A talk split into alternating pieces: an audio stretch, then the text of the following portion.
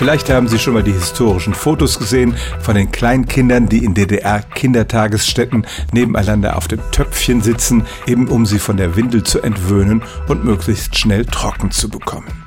Tatsächlich war es ein Ziel in diesen Einrichtungen, bis zum dritten Geburtstag die Kinder trocken zu bekommen, aber auch in Westkindergärten war es schwierig, für ein Kind, das Windel trug, einen Platz zu bekommen. Auch von DDR-Ärzten wurde die Diagnose Einnässen gestellt, wenn ein Kind nach dem dritten Geburtstag noch nicht selbstständig aufs Klo gehen konnte. Heute sehen sowohl Psychologen als auch Eltern die Sache erheblich gelassener. Das hat vor allem damit zu tun, dass moderne Windeln sehr einfach zu handhaben sind, im Gegensatz zu den früheren Windeln, die noch gewaschen wurden. Und natürlich fühlt auch das Kind nicht so sehr die Notwendigkeit, wenn es nicht mit einer unangenehm nassen Windel herumlaufen muss.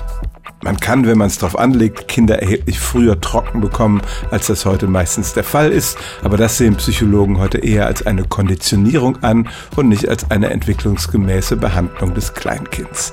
Aber es stimmt tatsächlich, in der DDR wurde sehr darauf geachtet, die Kinder früh trocken zu bekommen und sie waren meist früher trocken als die Westbabys. Stellen auch Sie Ihre alltäglichste Frage unter stimmtz.radio1.de.